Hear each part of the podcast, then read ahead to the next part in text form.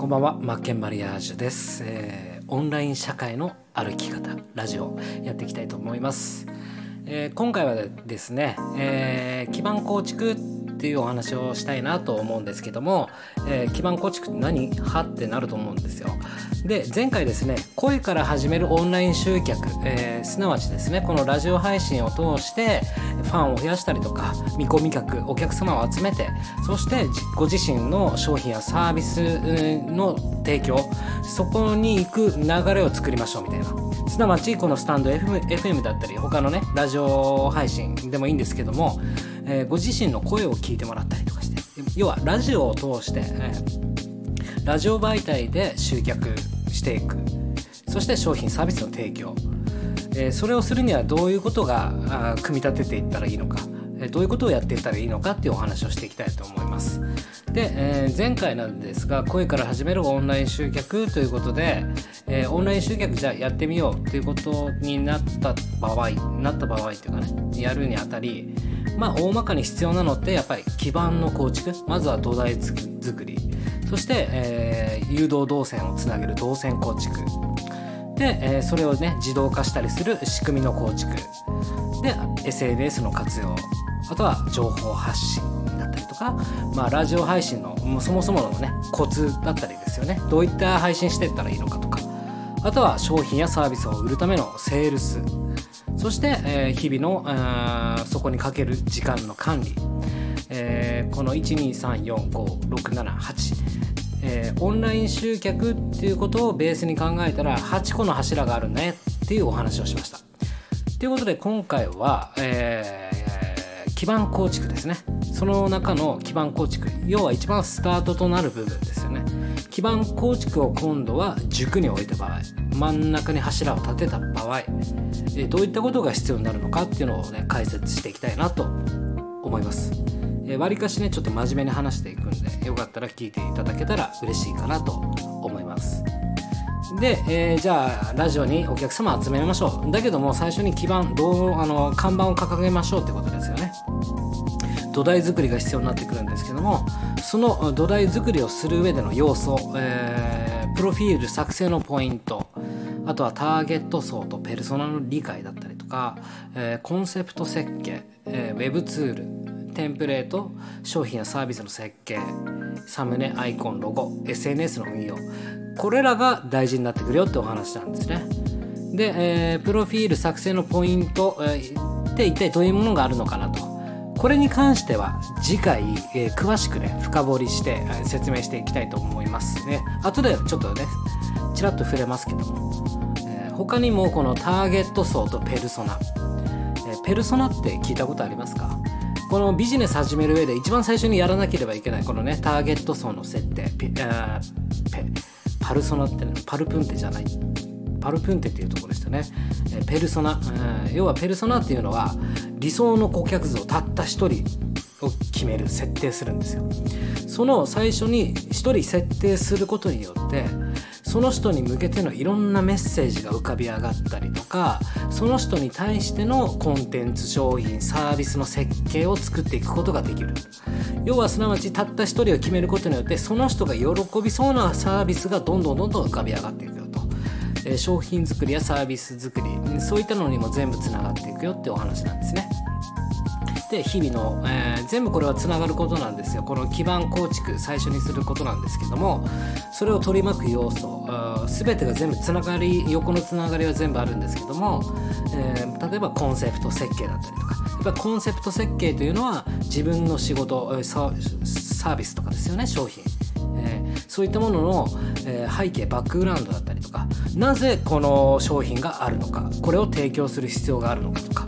えーこういった自分の世界観だったりとかね、えーコンセプトの設計をしていかなければいけないんですよ。とにかく足場を固める。なぜ足場を固めるかというとそれはブレない指標を作るためですよね。えーブレてはいけませんよね。お客様にいろんなブレた商品ブレたサービスなんて提供するわけにいかないので私はこういう方向性でやっていきます。私はこういう世界観こういうテーマでやってるんでそこの上で作り上げられ上げられた商品やサービスなんです。これを欲しい人はいますか？そのために必要になってくるわけですよ。あとはこういった商品サービスを作る上、えー、こうやってねラジオ配信で、えー、オンライン集客する上でやっぱりウェブツールっていうウェブサービスとかだったりですね。アプリだとかもそうですけどもツールというのはね必要不可欠なツールになってくるんでそういったものも必要だよってことですね。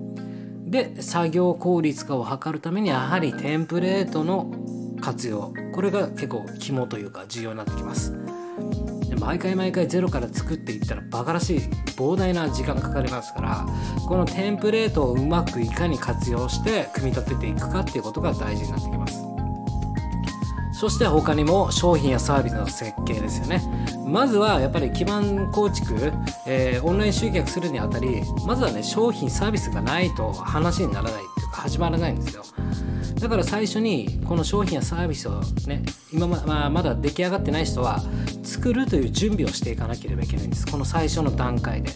もちろん商品やサービスがもう揃ってるあるよっていう方はじゃあその商品やサービスの方にどんどんどんどん流すような取り組みをしてしていかなければいけないんですけどもここでやっぱり基盤の構築この最初の部分で商品やサービスの設計をするということに意識を固めておかなければいけませんよというお話です。でやっぱりサムネアイコンロゴ。これは超重要ですよね。すなわち看板ですからね。看板。パッと見の看板ですよね。あなたの玄関口になるわけですからね。僕ねあの北海道だからちょっとなまってますよね。玄関口ってね。玄関。玄関口になるわけですよ。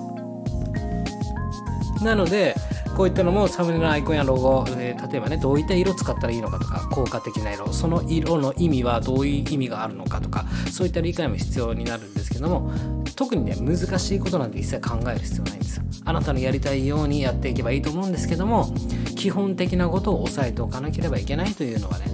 えー、外せないよということですね。であとは SNS の運用ですよね。この SNS っていうのはやっぱり集客として使わなければいけません。そして連結させて日々のお客様だとかねファン、えー、これからつながっていく方々のコミュニケーションツールですから切っても切れないですよね。今の時代には。オンライン社会を歩くとしたら必ず必要になる武器です。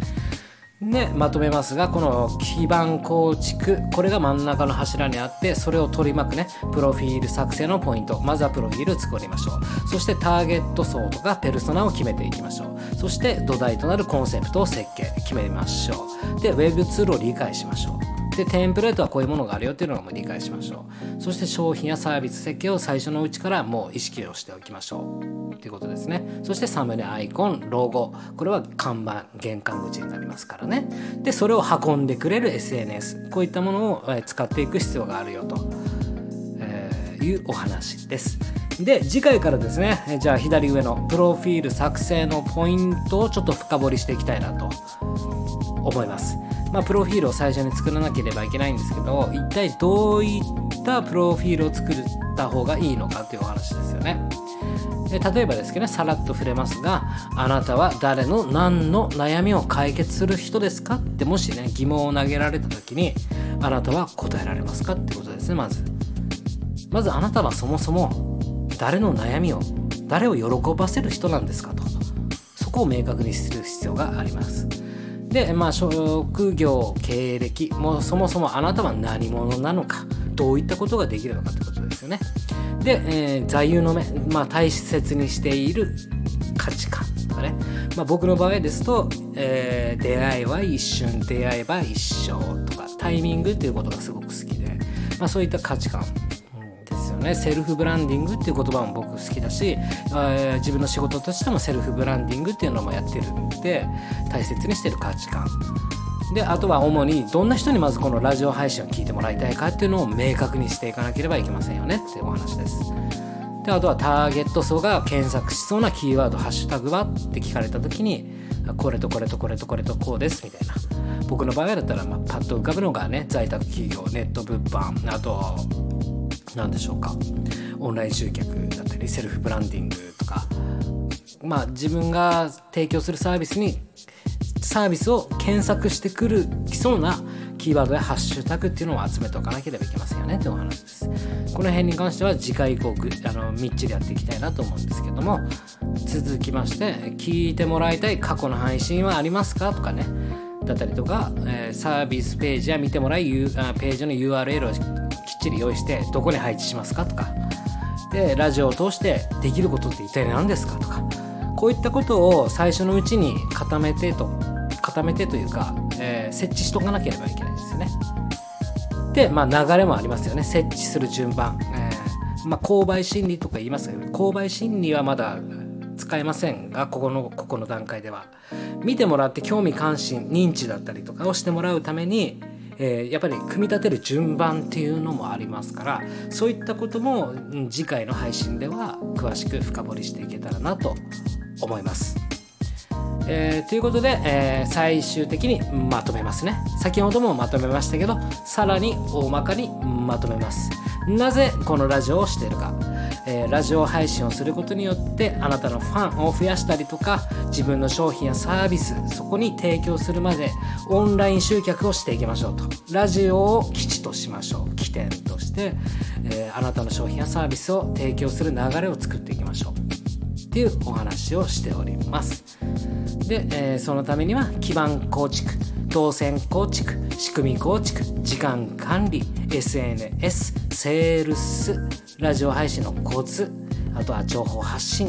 これらが必要になりますよということで本日は基盤構築というものはどういったものが必要になってくるのかというお話をさせていただきました。皆さんでね一緒にこの時代のオンライン社会を歩いていきましょうね。ということでマッケンマリアージュでした。ということで今日はですねこの後オンライン社会の遊び方ということで、えー、僕のね好きな音楽かけたりとかね、えー、ディレイでね喋、えー、ったりとか適当に、え、まったりやらやらせていただきますのでよかったらまたそちらの方も聞いてください。ということでまた明日、え、次回はプロフィール作成のポイント深く深掘りしていきましょう。じゃあね。やっちゃるべ。